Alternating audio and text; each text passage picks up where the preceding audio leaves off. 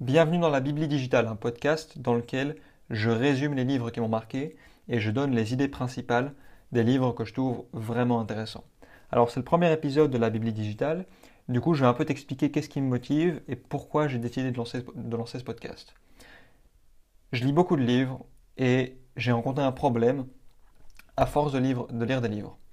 Le problème c'est que quelqu'un a décidé que les livres ça devait faire entre 200 et 300 pages quand on peut facilement les résumer en une cinquantaine de pages, en tout cas pour les livres qui sont écrits par des Américains. Et du coup, c'est très chiant, parce qu'à chaque fois que je lis un livre, bah, je suis obligé de me taper 300 pages pour connaître vraiment l'ensemble des idées qui sont proposées.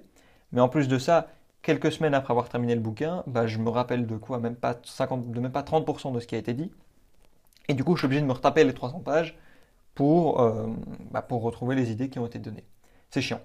Et donc j'ai décidé de lire le bouquin une fois, d'enregistrer un podcast dans lequel je donne les idées principales, et ça me permet de réécouter le podcast et de me rappeler bah, ce que j'ai lu, tout simplement. Et je me dis qu'il y a forcément d'autres gens qui ont le même problème, donc je décide de le mettre en ligne et d'en faire, profiter les autres, tout simplement. Et j'ai décidé d'appeler ça la Bible digitale. Voilà pour ce qui me motive à créer ce podcast. Alors tu l'as compris, je résume des livres. Pour ce premier épisode, j'ai décidé de m'attaquer à Contagious de Jonah Berger. C'est un bouquin dans lequel il explique pourquoi certaines idées sont partagées, pourquoi certains messages deviennent, viraux, et pourquoi certaines vidéos cartonnent et d'autres ne dépassent pas les centaines de vues. Alors, dans ce bouquin, il donne six différents ingrédients que tu peux utiliser pour construire de la viralité autour de ton produit, autour de ton contenu. Mais avant de t'expliquer ces six différents ingrédients, ces six différentes choses, je vais t'expliquer les trois fausses croyances que Jonah Berger met au, placard par rapport à la viralité. La première chose, c'est la croyance qui dit qu'un produit sera forcément partagé si il est moins cher que les autres, s'il est meilleur que les autres et s'il bénéficie d'une publicité. Alors, ça peut être vrai, mais ça l'est pas forcément. Prenons l'exemple de deux prénoms, Olivia et Rosalie. C'est deux super prénoms, tip top, mais Olivia est vachement plus répandue. Comment t'expliques qu'il y ait plus d'Olivia que de Rosalie? Tu peux pas justifier ça en disant qu'un prénom a une meilleure qualité que l'autre. Tu peux pas dire qu'un prénom est moins cher que l'autre. Et tu peux pas dire qu'un prénom a plus de publicité que l'autre. Donc ici, la croyance de dire que tous les contenus qui ont une meilleure qualité, qui sont moins chers et qui ont de la pub sont forcément viraux. Ça, c'est pas vrai. Regarde les, les, le prénom et Rosalie. Alors tu peux prendre un autre exemple les vidéos YouTube. La plupart des vidéos YouTube sont gratuites, enfin toutes les vidéos YouTube sont gratuites en fait. La majorité d'entre elles ne bénéficient pas de la publicité. Et enfin, bah, la majorité, enfin une bonne partie des vidéos qui sont virales, elles ont une qualité dégueulasse. Ok? Donc encore une fois, qualité, prix et, euh, et le fait qu'il y ait une pub, bah, ça, ça ne justifie pas la viralité d'un message.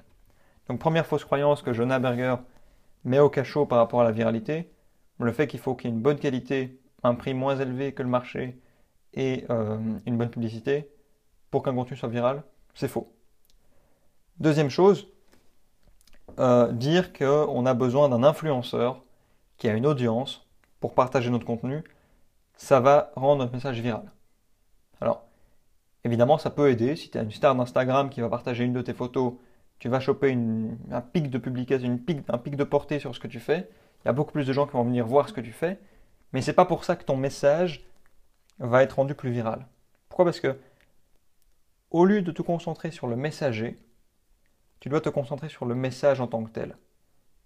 Exemple que tu vas retenir les blagues. Une blague, si elle est vraiment drôle, peu importe qui la raconte, elle fera toujours rire. C'est la même chose pour ton contenu. S'il est bon, s'il est construit pour être viral avec les six différents ingrédients qui sont donnés par l'auteur, bah, il sera partagé. D'accord? C'est comme une bonne blague. Une bonne blague, peu importe qui la raconte, elle fera rire.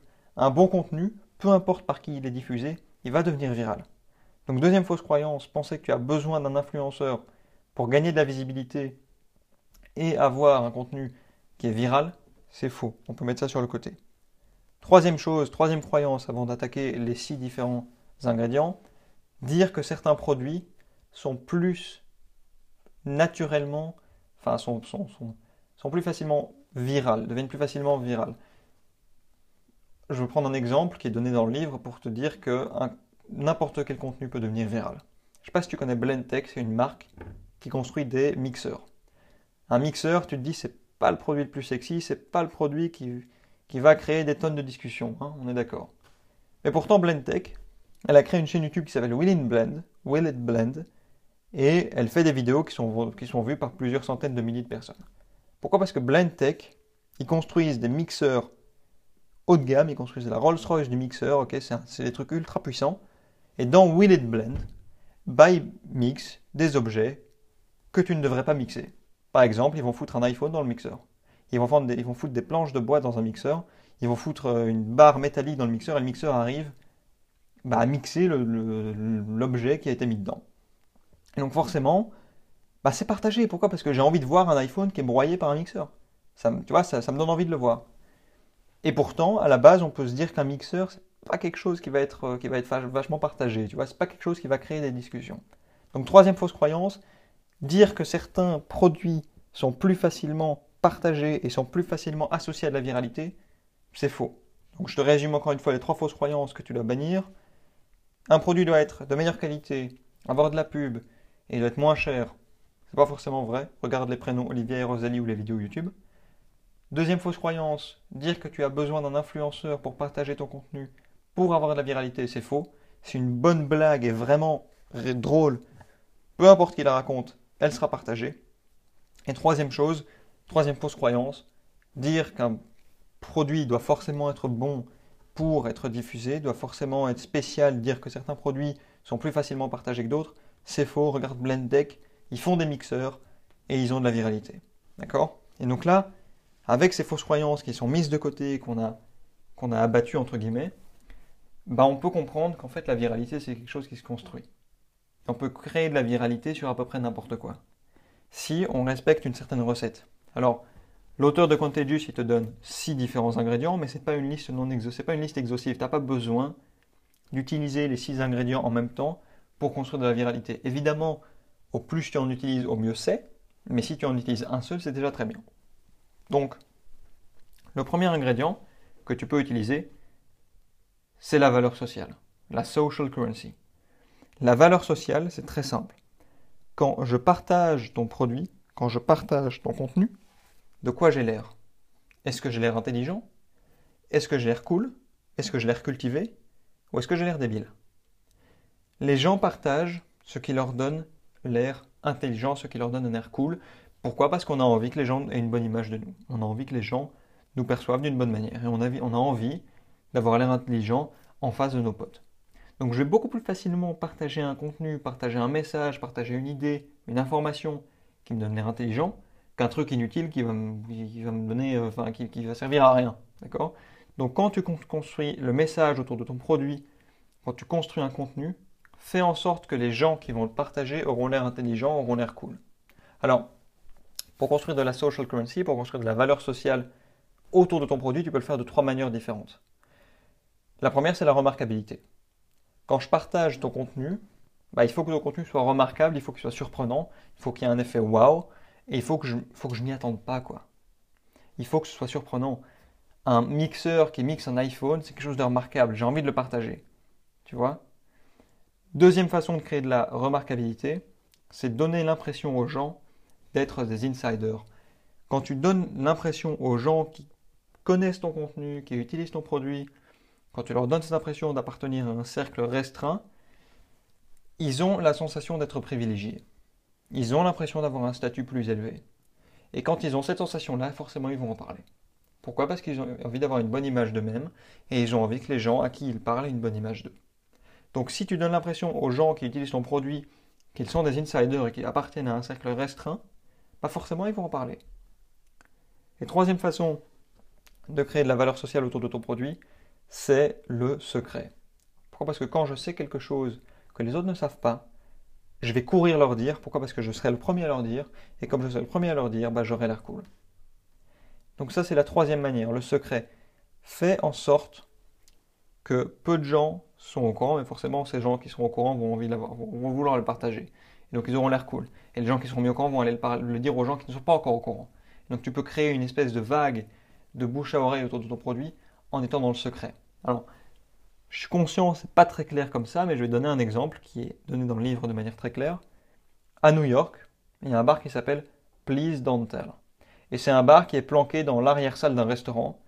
Et pour accéder à ce bar, tu dois passer par une porte secrète cachée dans une cabine téléphonique à l'intérieur du restaurant. C'est un bar qui a été lancé et il a bénéficié d'aucune publicité. Et pourtant aujourd'hui, ce bar, il est tout le temps plein et si tu veux y avoir accès, tu dois réserver plusieurs semaines à l'avance.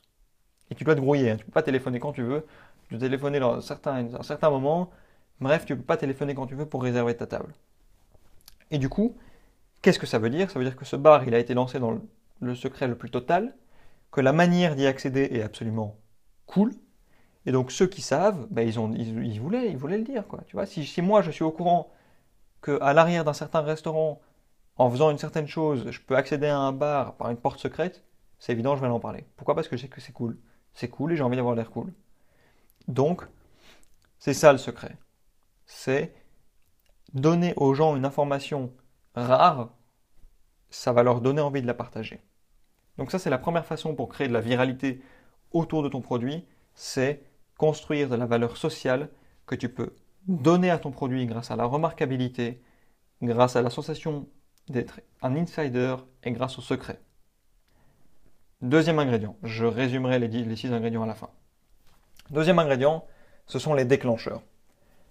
Les gens vont parler de ce à quoi ils pensent. Et ce à quoi ils pensent est déclenché par leur environnement. Je vais penser à une telle chose, pourquoi? Parce que je l'ai vu dans mon environnement. Je vais faire mon jogging dans le parc, je vais voir un chien, je vais penser au fait que j'ai toujours voulu adopter un chien. Je vais sortir du bureau, je vais passer devant un resto chinois, je vais sentir l'odeur du chinois, de la bouffe chinoise. Je vais me demander, tiens, qu'est-ce que je vais manger ce soir? D'accord? Je vais voir une publicité Volkswagen juste avant la vidéo YouTube que je vais regarder. Je vais me dire, ah tiens, il faut que je change les pneus de ma voiture. C'est ça, le, les déclencheurs. Tu vois? Il y a une journée où il fait euh, hyper chaud, on crève de chaud, il fait 35 degrés, je vais penser au réchauffement climatique. Pourquoi? Parce qu'il fait chaud, donc je pense au réchauffement. Et tu peux utiliser ces déclencheurs pour faire en sorte que les gens pensent à ton produit, et comme ils vont y penser, ils vont le partager, ils vont en parler. Donc utilise vraiment des déclencheurs. Ce sont les stimuli de l'environnement qui vont déclencher ce à quoi les gens pensent, et ce à quoi les gens pensent, bah, ils partagent, ils en parlent. Alors, il y a une petite euh, subtilité, il ne faut pas déclencher les gens n'importe quand. C'est que quand, admettons, tu vends un produit, si tu veux que les gens achètent ton produit, ils doivent être déclenchés au moment où ils sont dans la capacité d'acheter ton produit. Admettons, tu vends du café, j'ai pas envie d'être déclenché quand je suis au bureau. Pourquoi? Parce que je ne peux pas acheter du café quand je suis au bureau. Tu vois, tu, vends, tu vends du pain, je ne peux, pas être, je, peux pas être déclenché quand je suis au bureau. Pourquoi? Parce que quand je suis au bureau, j'ai pas la capacité d'aller acheter du pain. Et le temps que je sors du bureau, bah, j'aurais oublié d'acheter du pain. Pourquoi? Parce que j'aurais pas été déclenché à la sortie du bureau. Exemple, KitKat. KitKat, c'est une marque qui vend des biscuits chocolatés. Et il y a un moment dans leur histoire où ils étaient plutôt en mauvaise posture, ils étaient en décroissance. Et il y a quelqu'un qui a euh, eu la mission de relever ça en faisant une campagne publicitaire. Et cette personne, elle a remarqué que les gens, en général, ils mangeaient leur KitKat en buvant un café. Le café, c'est un déclencheur ultra puissant. Pourquoi? Parce que les gens boivent du café tout le temps. D'accord? Ils ils en boivent tous les jours, de manière répétée. Donc, si tu veux, si ton produit peut être lié au café, c'est génial. Et KitKat l'est. Et dans leur slogan, ils ont mis euh, KitKat et café. Ben, bref, ils ont associé les deux. Ce qui fait qu'à chaque fois que quelqu'un achetait un café, ben, ils prenaient un KitKat en même temps. Pourquoi? Parce qu'ils achetaient leur café, ils pensaient au slogan café KitKat. Et du coup, bah, tiens, je vais prendre mon café, je vais prendre un KitKat en même temps, je suis obligé. Donc, c'est ça le déclencheur. Je pense à ce à quoi je vois. Enfin, je pense, oui, je pense à ce à quoi je vois dans mon environnement. Et ce à quoi je pense, bah, je, vais le je vais le partager, je vais en parler aux autres. Pourquoi? Parce que je partage, je parle de ce à quoi je pense.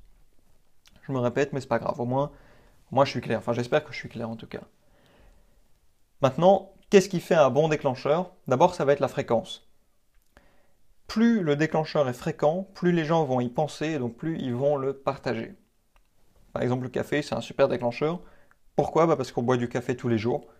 Et bah voilà, bah, je bois du café, donc je pense à ce qui est lié au café, tout simplement. Ensuite, c'est la force du déclencheur, ça doit être un déclencheur puissant. Je prends encore l'exemple du café, mais ça doit être quelque chose de fort, ça doit pas être un déclencheur absolu... Ça doit pas être un, déclencheur faible, faiblard, quoi. Alors, le fait de déclencher quelque chose, enfin, un autre exemple de campagne, un autre exemple de déclencheur, c'est une campagne de sensibilisation contre le soda. Je te disais qu'il faut être déclenché au bon moment. Avec cet exemple-là, tu vas comprendre la puissance que c'est. Une campagne de sensibilisation pour limiter la consommation du soda. Comment est-ce qu'ils ont fait? Ils ont fait une vidéo d'un type, il a une canette de soda, il l'ouvre, puis il, verse, enfin, il verse le contenu dans un verre. Mais c'est pas du coca, c'est pas de la qui sort, c'est de la graisse. Vraiment un liquide visqueux blanc dégueulasse qui arrive dans le verre. Ensuite, le bec, bah forcément, il fait pas les choses à moitié. Donc il prend le verre et il boit ce qu'il y a dedans. Et c'est immonde. Mais c'est ultra puissant. Pourquoi? Parce que tous les gens qui ont vu la vidéo, à chaque fois qu'ils vont aller prendre un soda dans le frigo et qu'ils vont verser un soda dans leur verre, ils vont penser à ce type qui fait la même chose qu'eux et qui boit de la graisse et ça va les dégoûter. Ça va les dégoûter, ils vont pas avoir envie de boire du soda. Et ça, c'est un déclencheur qui est ultra puissant non seulement parce qu'il est assez immonde et qu'il est très fort, et ensuite parce qu'il est, associé au bon moment, il est associé au moment où on veut que la personne ait le comportement qu'on cherche euh, à ce qu'on cherche qu'elle est quoi. Donc troisième ingrédient pour construire la viralité, les déclencheurs. On pense, on partage ce à quoi on pense et ce à quoi on pense est déclenché par notre environnement, par les stimuli, par ce qu'on voit. Donc si tu veux construire de la viralité, mets des déclencheurs, fais en sorte que les gens pensent à ton produit. Troisième ingrédient, c'est l'émotion. Ton contenu doit être construit pour qu'il y ait une émotion. Il faut déclencher une émotion chez les gens qui voient ton contenu. Alors il y a différents types d'émotions. Il y a la, colère, l'anxiété, la tristesse, la joie, euh, le fait de rigoler, etc. il y a certaines émotions qui vont faire en sorte qu'on va plus facilement partager quelque chose que d'autres. Donc, ce qu'on veut, c'est avoir des émotions qui vont déclencher de. Bah, c'est un terme anglais, j'ai pas réussi à le traduire, c'est de l'arousal, arousal, A-R-O-U-S-A-L. Et c'est un, un, moment dans lequel on est motivé. On est dans un état physique qui nous motive, on a envie de faire des choses, notre rythme cardiaque augmente, notre pression artérielle augmente, et on a envie de parler, on a envie, on a envie de partager. Quand je vois un contenu qui me met en colère, j'ai envie d'en parler. Quand je vois un contenu qui me fait rire, j'ai envie de le partager. Par contre, quand je vois un contenu qui me rend triste, j'ai envie de me rouler en boule dans une couette, de regarder euh, une série et de bouffer un pot de Ben Jerry. Donc, quand tu crées ton contenu, fais en sorte qu'il y ait une émotion qui soit déclenchée, et cette émotion doit être puissante, elle doit déclencher de l'arousal, et pas de la tristesse. Donc ça doit être une émotion qui nous, donne envie de bouger. Quoi. Alors, exemple, un, contenu qui a été créé et qui déclenche vraiment une émotion et qui donne envie d'être partagé, c'est la vidéo de Google Parisian Love. Je ne peux pas te la décrire euh, dans un podcast. Pourquoi? Parce que c'est une vidéo et que c'est hyper compliqué de décrire une vidéo euh, qui n'est pas. Euh, qui n'est pas. Il n'y a, pas de, a pas de parole dans, cette vidéo. C'est juste une image avec de la musique. Donc c'est compliqué à expliquer. Mais je t'invite vraiment à aller voir Parisian Love sur YouTube pour comprendre ce que ça fait d'avoir un contenu qui crée une émotion. Autre exemple de contenu ou d'actualité de, qui a déclenché une émotion, c'est United Airlines. Il y a eu un, il y a eu un, scandale récemment, je ne sais pas si c'est vraiment récemment, mais en tout cas, moi je m'en souviens. C'est un type qui a été euh, dégagé d'un avion d'une manière assez violente. Et du coup, ça a déclenché pas mal de colère chez les gens qui ont vu cette vidéo et l'ont partagée. Et donc ça, c'est exactement le type d'émotion qu'on veut avoir. Pourquoi? Bah, Parce qu'il y a une émotion forte de la colère. Cette colère déclenche de l'arousal et ça donne envie aux gens de le partager. Tout simplement. Donc, quand tu crées ton contenu, quand tu crées ton message, fais en sorte qu'il y ait une émotion qui soit créée. Alors ça, c'était le troisième ingrédient, l'émotion. Quatrième ingrédient, c'est la visibilité. Quand les gens utilisent ton produit, si tu vends un produit, il faut qu'ils puissent l'utiliser en public et il faut que les gens autour de ces utilisateurs puissent le voir. Et il y a un, un message, une phrase qui dit Monkey see, monkey do. Le singe qui voit est un singe qui fait un singe, ça veut dire que quand je vais voir quelque chose, je vais avoir beaucoup plus tendance à l'imiter. Si je vois pas quelque chose, c'est impossible pour moi de l'imiter. Prendre l'exemple d'Apple, sur leur Mac, enfin sur tous leurs produits, il y a la pomme. Et quand j'utilise mon Mac dans un café, la pomme est mise dans une, dans une certaine position, qui fait que tous les gens voient la pomme et puissent reconnaître la marque directement. Donc ça, c'est vraiment la visibilité. Si tu veux que ton produit soit plus facilement partagé, si tu veux que ton message ait plus de visibilité, bah fais en sorte qu'il soit utilisé en public et que les gens puissent le voir facilement. Donc cette observabilité, elle a un impact énorme. Et elle a un impact énorme Pourquoi? Parce que les gens vont imiter certains, vont imiter les autres. Pourquoi est-ce qu'un t-shirt va être plus facilement partagé? Bah Parce qu'il est plus facilement vu. Si tu, si tu prends des chaussettes, les chaussettes sont facilement, moins facilement visibles. Euh, donc tu as moins de chances d'acheter les mêmes chaussettes que ton voisin parce que tu ne sais pas quelles chaussettes il porte. Tu as moins de chances d'acheter le même dentifrice que ton voisin parce que tu ne sais pas quel dentifrice ton voisin utilise. Par contre, tu vois sa bagnole tous les matins sortir de chez lui, donc tu te dis, ah bah tiens, sa voiture elle est pas mal, j'irai peut-être l'acheter. Donc, quand un produit est visible, il est plus facilement partagé, on en discute plus facilement. Donc il faut que quelque chose soit vu. Autre exemple, toujours Apple. À chaque fois que tu envoies un mail depuis ton iPhone, il y a une signature qui dit envoyé depuis mon iPhone. Alors c'est très arrogant, ça fait vraiment très grosse tête, mais ça permet à l'iPhone d'avoir une visibilité, de faire de la publicité lui-même. Et du coup, bah, les gens voient que, la personne qui lui a envoyé un mail utilise un iPhone, et donc forcément, bah, c'est visible, donc on a plus de chances d'acheter un iPhone, C'est ça l'idée. Donc, quand tu quand tu as un produit, quand tu fais du contenu, fais en sorte que ce soit facilement visible, et fais en sorte que les gens puissent le voir. Parce que quand ils voient quelque chose, ils auront plus tendance à imiter la personne qui utilise cette chose-là. Alors, il y a quand même une petite subtilité, c'est que si tu veux augmenter un comportement, comme par exemple augmenter tes ventes, fais en sorte que ce soit visible. Si tu veux diminuer un comportement, fais en sorte que ce soit caché. Il y a un exemple, c'est la campagne, enfin c'est une campagne de sensibilisation pour limiter et pour empêcher l'usage des drogues chez les enfants. Et c'était une campagne assez massive. Hein. Il y a quand même pas mal de gosses qui ont vu ce, spot publicitaire. Et le problème, c'est qu'avant de voir ce spot, la majorité des enfants n'avaient même pas pensé à utiliser de la drogue. Pourquoi? Parce que ça leur a même pas venu à l'esprit. Et cette publicité leur, a dit deux choses. Ce spot publicitaire anti-drogue leur a dit premièrement, la drogue c'est mal, mais ça leur a aussi dit, eh mais en fait, il y a plein de gens qui utilisent des drogues, donc ne, le fais pas.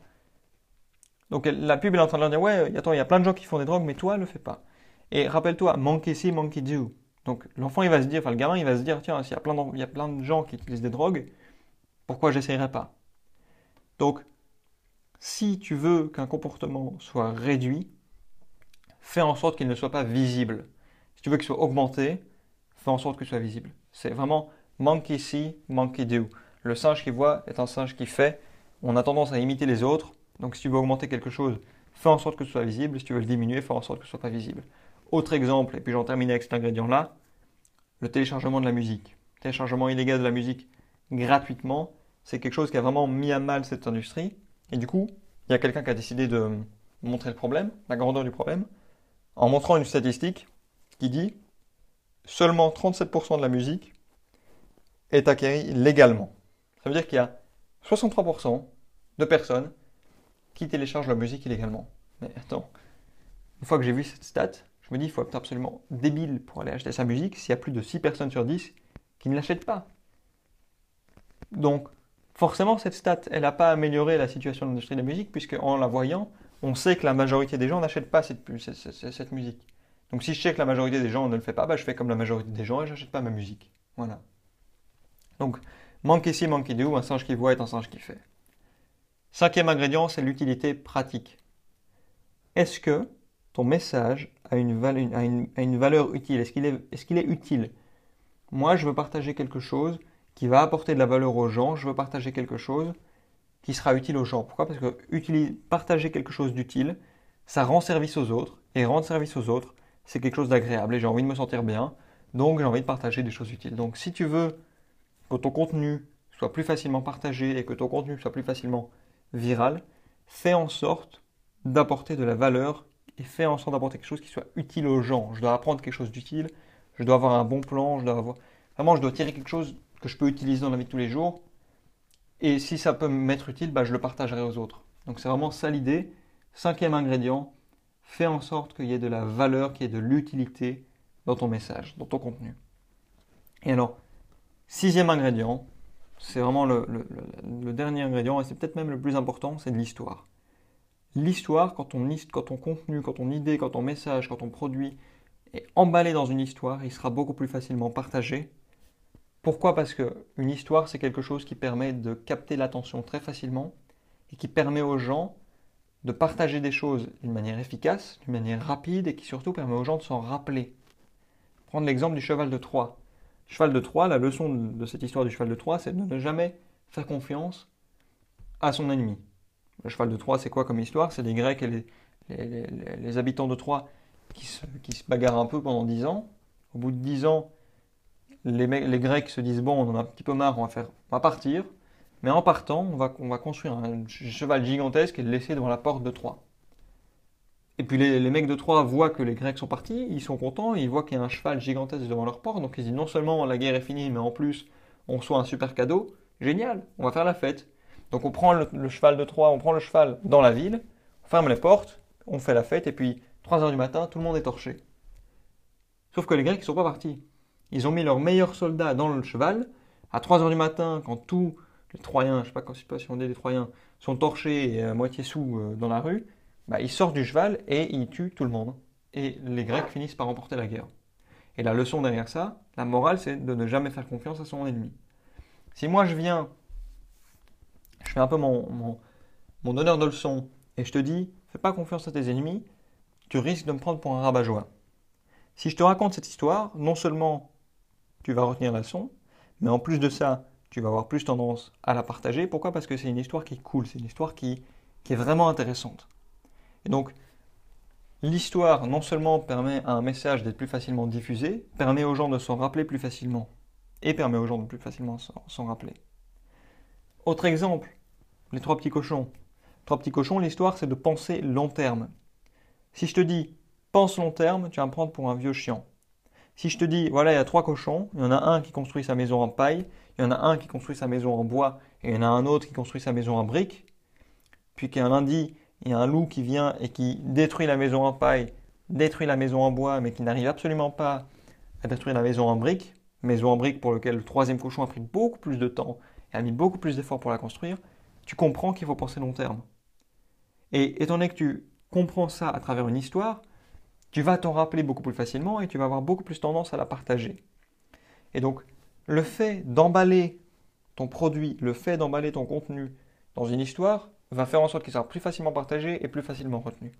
Alors il y a quand même une subtilité, encore une fois, c'est que ton histoire, elle doit être intimement liée au produit, au message que tu veux faire véhiculer. Ça sert à rien de construire une histoire qui n'est pas liée à ton produit. Exemple, je vais t'en donner deux qui sont donnés dans le livre.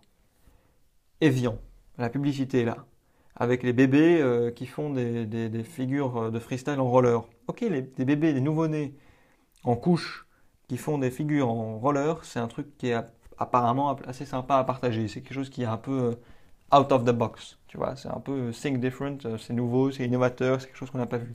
Il n'y a aucun lien avec Evian. Alors oui, ils peuvent dire oui, c'est parce que tu bois cette eau-là que tu, vas être dans cet état-là. Mais a, priori, tu, tu, peux tout à fait raconter la publicité de ces bébés qui font des figures en roller sans parler d'Evian. Et c'est ça le problème.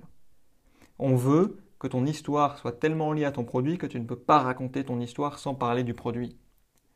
Autre exemple problématique, à une certaine édition des Jeux Olympiques, il y a un type qui s'est incrusté à la compétition de plongeon. Et c'était pas du tout un plongeur, il a fait un plat gigantesque. Et puis il est sorti de la piscine et les gens ont parlé du fait qu'il y a un type qui euh, s'est incrusté au JO et qui a fait un plongeon absolument dégueulasse. Mais le problème, c'est que ce mec-là, il l'a fait pour une, pour une boîte. C'est une boîte qui avait payé pour faire un coup de pub. Le problème, c'est que certes, le coup de pub était génial parce que tout le monde en a parlé, mais en fait, c'était pas si génial que ça parce que personne n'a retenu la boîte. C'était pour un casino, je crois. Personne n'a parlé du casino. Tout le monde a parlé du type qui a sauté dans la piscine n'importe comment, mais personne n'a parlé du casino. Donc, oui, construis une histoire, mais fais en sorte que ton histoire soit liée au produit de sorte que lorsqu'on raconte l'histoire, on est obligé de parler de ton produit. Je vais donner un bon exemple, je vais en donner deux. Le premier, c'est euh, la pub pour le panda, le, fromage panda. Je sais pas si tu as vu ça, mais en gros, euh, c'est un, père et son fils qui sont dans un supermarché. Le fils demande Tiens, est-ce qu'on peut prendre du fromage d'un marque panda? Et le père s'énerve un peu, il dit Non, non, on a déjà suffisamment de choses dans le chariot. Et puis il tourne la tête et il y a un panda devant son chariot. Un panda qu'il fixe, il s'approche, il prend le panda, il prend le chariot et il le retourne hyper violemment. Il y a tous les produits qui sont par terre. Et puis tu as un, slogan qui arrive sur l'écran, ils disent ne dites jamais non à un panda. Et puis tu as le logo avec fromage panda. Dans ce cas-là, tu ne peux pas raconter l'histoire du panda qui renverse un chariot sans parler du fromage qui va avec. Parce que c'est lié. Tu es obligé de raconter l'histoire du panda en parlant du fromage. Non seulement parce que l'enfant parle du fromage, et en plus parce que la boîte a un logo panda avec du fromage. Donc tu es obligé de parler du fromage en racontant l'histoire. Autre exemple, Blendtech. Je reprends cet exemple pour terminer. Blendtech, bah voilà, ils ont une chaîne YouTube et tu peux pas parler de Blendtech et de ce qu'ils mixent sans parler du produit qu'ils ont. Tu es obligé de dire, voilà, il y a un type dans son laboratoire qui mixe des iPhones au mix, avec un mixeur. Tu es obligé de parler du mixeur Blendtech. Tu vois, donc l'histoire, elle est très bonne. Non seulement parce que c'est quelque chose de remarquable, mais en plus parce qu'elle est liée au produit. Donc on arrive à la fin de ce podcast. C'est une conclusion un peu brute, mais je vais vite te résumer les six différents ingrédients que tu peux facilement retenir. Ce sont les steps. Le premier, c'est social currency, la valeur sociale, de quoi les gens ont l'air, quelle est leur image quand ils partagent ton contenu. Ils doivent avoir l'air intelligent, cool, ils doivent avoir l'air cultivé et pas débile, donc social currency. Deuxième ingrédient, ce sont les triggers, les déclencheurs. Les gens parlent de ce à quoi ils pensent et ce à quoi ils pensent est déterminé par leur environnement, par ceux qui les entourent, par les stimuli auxquels ils sont soumis. Donc si tu veux que les gens parlent de ton produit, il faut qu'il soit déclenché. il faut qu'il soit déclenché au bon moment, quand ils ont la possibilité d'en parler et de le partager. Troisième ingrédient, l'émotion. Il doit y avoir une émotion, un arousal, une émotion forte comme la colère, l'anxiété, la joie, le rire, qui va leur donner envie de le partager, qui va leur donner envie de faire. Quatrième ingrédient, la visibilité. Ça doit être public, il faut que les gens puissent le voir dans la rue. Et j'ai oublié de te donner un super exemple pour la visibilité, c'est No Shave November. No Shave November, c'est un mouvement dans lequel les gens, les hommes, se laissent pousser la barbe, se laissent pousser la moustache pour soutenir la lutte contre le cancer de la prostate. Comment ça a démarré? C'est des potes dans un bar ils parlaient de la mode euh, chez les hommes. Et ils se sont dit, mais qu'est-ce qui s'est passé? Qu'est-ce qui est arrivé à la moustache? Et pour, pour délirer, ils se sont dit, bah tiens, on va se laisser pousser la moustache pendant un mois et on verra qui aura la plus grosse moustache au bout d'un mois. Et puis ça les a fait marrer et l'année suivante, ils ont dit, bah tiens, on va recommencer, mais cette fois, on va associer ça à un mouvement, à quelque chose de plus grand que nous. Et ils ont choisi, bah tiens, on va se laisser pousser la moustache pour soutenir la cause de la lutte contre le cancer de la prostate. Et puis, les gens ont remarqué ces types avec une moustache, ils ont été leur demander, mais qu'est-ce que vous foutez? Et ils leur ont dit, bah, tiens, on fait ça pour lutter contre le cancer de la prostate. Et puis les gens se sont dit, ah mais c'est génial, moi aussi je vais me laisser pousser la moustache. Et à leur tour, des gens sont venus leur demander, et puis ça a créé un espèce de mouvement gigantesque, et aujourd'hui, bah, No Shave November, tout le monde connaît ça. Donc voilà, petite parenthèse, quatrième ingrédient, visibilité, fais en sorte que ton produit soit visible publiquement. Cinquième ingrédient, l'utilité pratique, ça doit apporter une valeur concrète, quelque chose d'utile. Pourquoi? Parce que partager quelque chose d'utile, ça va rendre service aux gens, et rendre service aux gens, c'est quelque chose que tout le monde a envie de faire. Du moins les gens qui sont normalement constitués. Et sixième ingrédient, l'histoire. Emballe ton produit, emballe ton idée, emballe ton contenu dans une histoire parce que l'histoire, ça permet aux gens de beaucoup plus facilement partager une information et ça permet aux gens de beaucoup plus retenir une information. Donc voilà, on arrive à la fin euh, de ce podcast, de ce premier épisode. J'espère que j'ai été clair. J'espère que tu as retenu quelque chose. Et surtout, bah, j'espère que ça t'a plu. Si jamais ça t'intéresse et si jamais tu as envie d'en savoir plus, je t'invite vraiment à lire ce livre. C'est un super bouquin. Euh, tu peux le très, très facilement le trouver sur, Amazon. Je crois qu'il coûte 10-15 euros. C'est franchement donné par rapport à l'information et par rapport à ce que tu peux y apprendre. Là, je t'ai donné les, idées principales, mais évidemment, dans le livre, tu as beaucoup plus d'exemples, c'est beaucoup plus développé. Mais là, c'est vraiment l'essentiel. Donc, si tu veux en savoir plus, je t'invite à aller voir sur Amazon Contagious de Jonah Berger. Et moi, je te dis à plus tard, à bientôt dans le prochain épisode de la Bible digitale.